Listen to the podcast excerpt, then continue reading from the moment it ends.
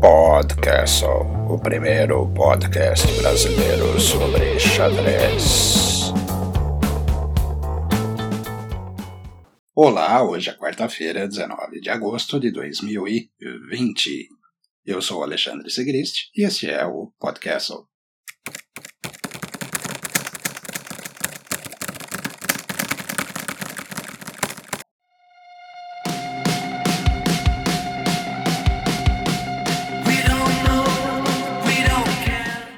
O amigo Rafael Favarim Pimentel, do xadrez guairense, fez um ranking dos canais brasileiros de xadrez no YouTube. Tremenda sacada, parabéns! Rafael dividiu em dois artigos: ranking por assinantes, ranking por visualizações. Acredito que os três primeiros, nas duas listas, não vão ser surpresa para ninguém. Vou deixar o link lá nas notas, não vou falar aqui não. Ao menos não hoje, não agora. Acesse o link, faz uma visita ao xadrez guairense e dê a sua olhada. Dá uma lida em quem anda exclamando em português no YouTube.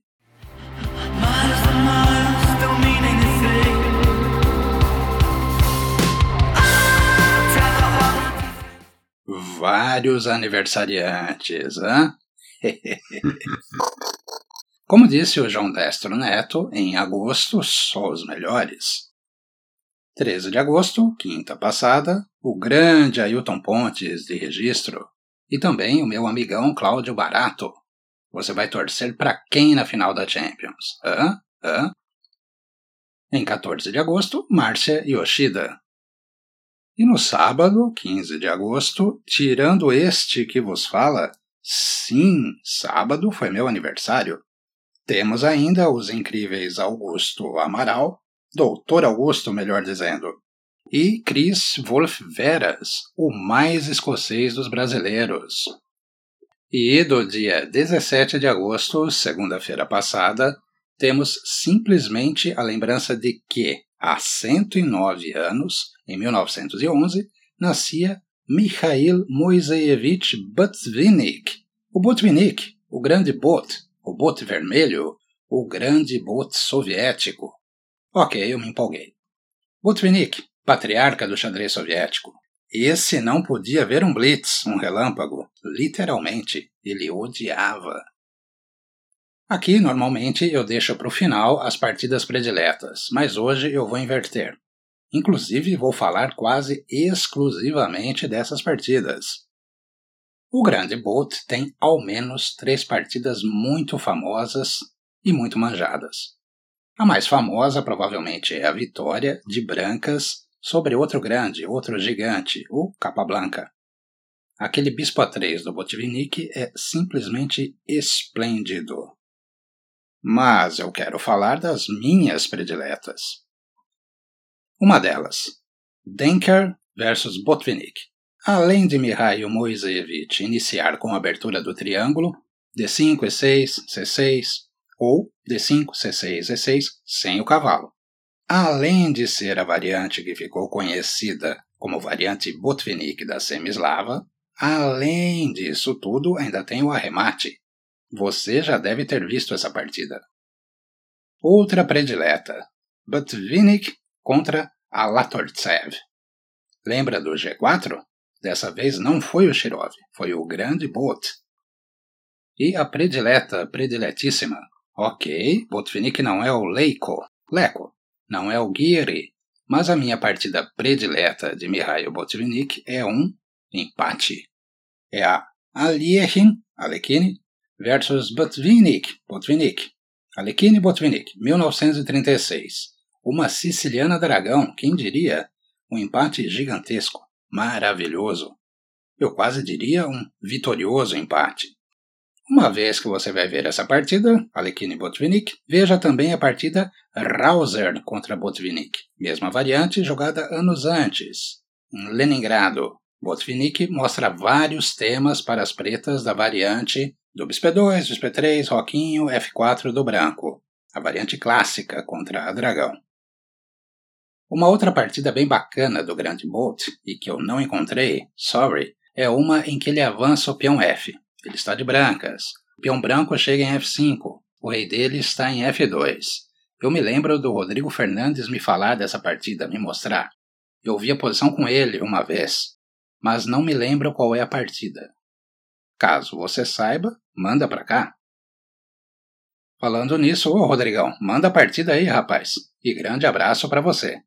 Jogava demais esse Rodrigo Fernandes. Eu falei há pouco de algumas partidas manjadas, manjadas antológicas do grande Bolt. Contra o Capa já está devidamente registrada. Tem outra muito boa contra Potish, Botvinnik Portish, uma inglesa. Consultando meus alfarrábios, meus velhos livros, um deles tem a marcação exatamente nessa partida. Loucura! Botvinnik Portish, Monte Carlo, 1968. E tem, claro, a famigerada partida entre Botvinnik e Fischer, Bob Fischer, a da Olimpíada. Outro empate! Mas que partida, que partida.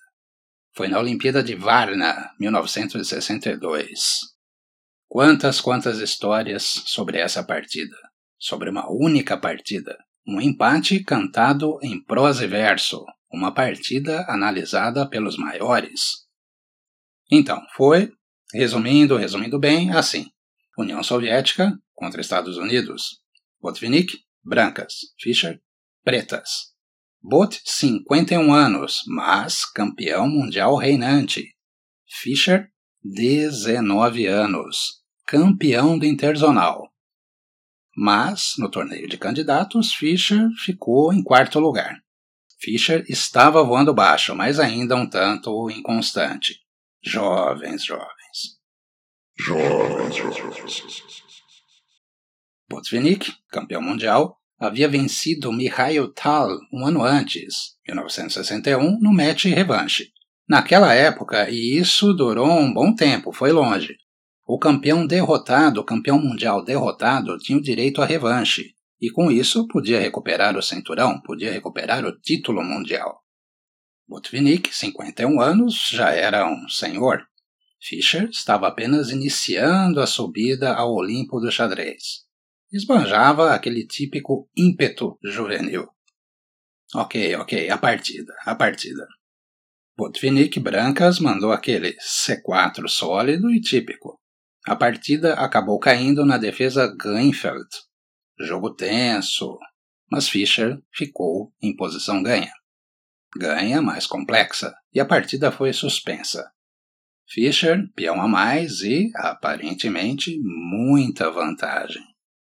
Antes, Fischer esteve ganho, é verdade. Deixou passar boa parte dessa vantagem antes da suspensão da partida mas na posição suspensa ainda tinha vantagem. Fischer fez o lance secreto. É, pessoal, lance secreto, partida suspensa. Xadrez era assim, 1962. O timaço soviético concentrou todas as análises e todas as forças para tentar salvar a posição do patriarca Botvinnik. Há vários relatos sobre esse intervalo, da partida ser interrompida, suspensa, até a partida ser retomada. Dizem, dizem que a ideia do empate foi encontrada por Geller durante o jantar. Grande Geller. Só que a técnica necessária para empatar não era simples. E o time da União Soviética ficou a noite toda, a madrugada toda, e até parte da manhã analisando as implicações. Mihail Tal conta no espetacular The Life and Games que ele, Spassky e Boleslavsky estavam analisando em um dos quartos. Botvinnik, Geller, Keres e Furman estavam no outro quarto.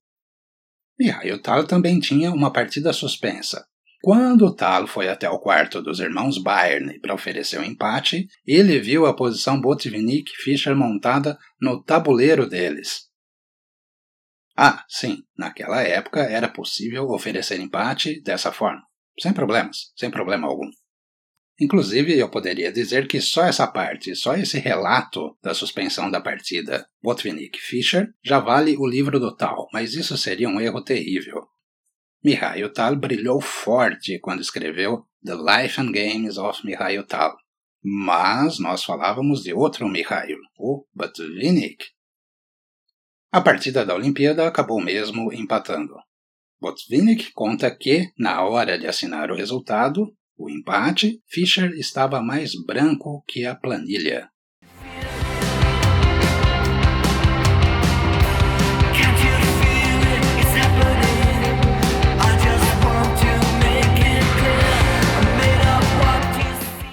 E já estão definidos os quatro grupos da divisão de elite da Olimpíada Online 2020 da FIDE.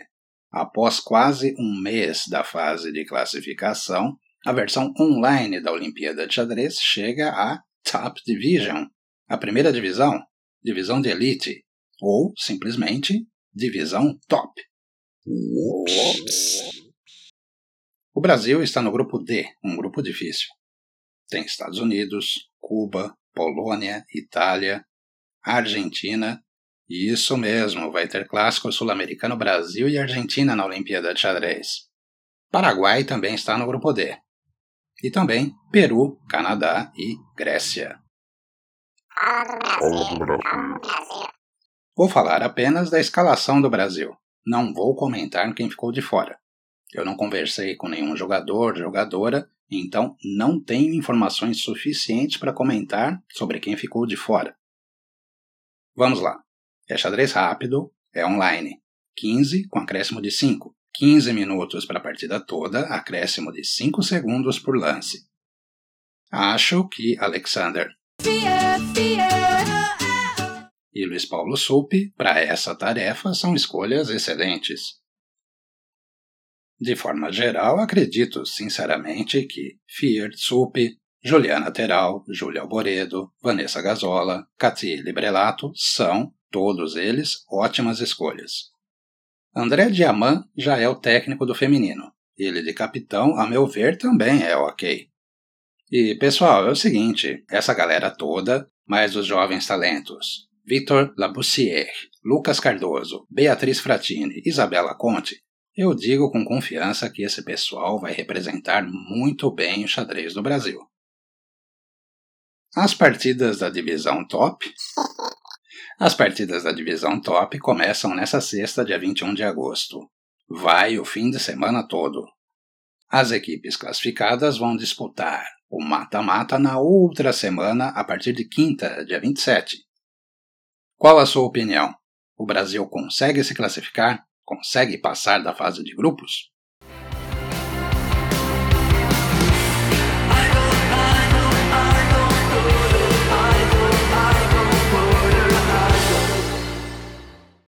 Aquele, Aquele abraço, abraço, abraço, abraço, abraço gigante, gigantesco hoje para o Rafael Alonso. Grande PH. Obrigado pela mensagem, mas o que eu agradeço mesmo é cada conversa que a gente tem. Precisamos conversar mais. Você sabe disso.